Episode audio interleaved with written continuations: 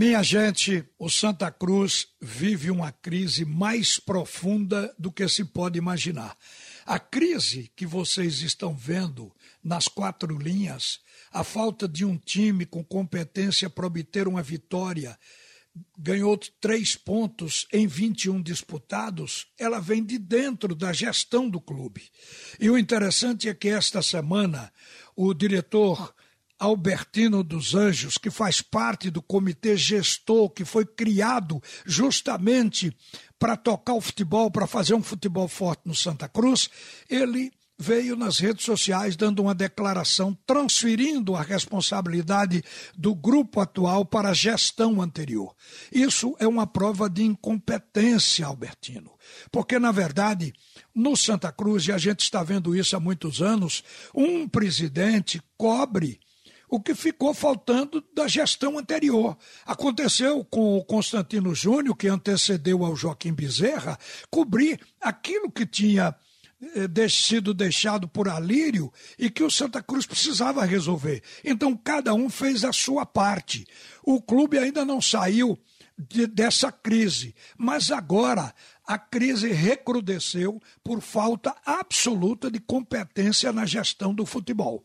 E a crise está estabelecida, porque já contrataram 35, vão subir para 38 jogadores e quatro treinadores já foram demitidos e está no quinto.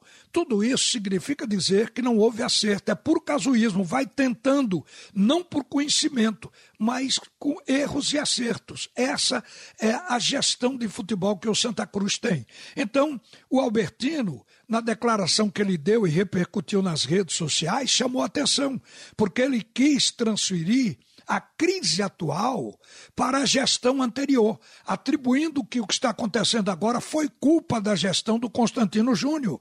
E não é verdade isso. O Marcelo Cavalcante, do blog do Torcedor, entrevistou o ex-vice-presidente Tonico Araújo, tá no blog. Ele entrevistou e o Tonico aproveitou para rebater as palavras de Albertino dos Anjos, dizendo que ao deixar o Santa Cruz, a gestão anterior deixou a folha em dia, jogadores pagos, deixou um time para se completar, para se reforçar, mas deixou um time e ainda deixou 400 mil, fruto de um recebimento de patrocínio praticamente no encerramento da gestão anterior. Então a crise é deles e não nossa, diz o Tonico Araújo, e tem razão. Eu acho que o comitê gestor mostrou um grau de incompetência muito alto, porque quando é baixo dá para passar, mas são quatro treinadores e 38 jogadores, e não se tem um time, não se obteve uma vitória até agora. E o pior, Parece que a declaração de Albertino dos Anjos ela veio pelo desespero de ver o Santa Cruz caminhando para a Série D, o que é uma queda brutal. Reparem que o Santa precisa um time que não ganhou uma partida sequer dentro do seu grupo e precisa ganhar seis para se salvar do rebaixamento, porque com menos de 20 pontos ninguém permaneceu na Série C. Todo mundo caiu, todos os clubes anteriores. Então, este é um número histórico. O Santa Cruz precisa fazer 20, 21 pontos para permanecer na Série C. Isso está causando o desespero, porque tudo vai para o colo da administração atual. Na verdade, eu acho que o presidente Joaquim Bezerra não escolheu gestores com passado e competência para gerir o futebol. Isso está mostrado aí, não precisa mais ir além. Está mostrado porque desde o início do ano até agora dispensaram um time que estava na mão antes da hora, já que eles queriam trocar jogadores que eram considerados caros, primeiro tinham que ir trocando aos poucos para fazer um time. Mas eliminaram o time anterior, acabaram aquele meio-campo de Didira, de Paulinho, de todo mundo.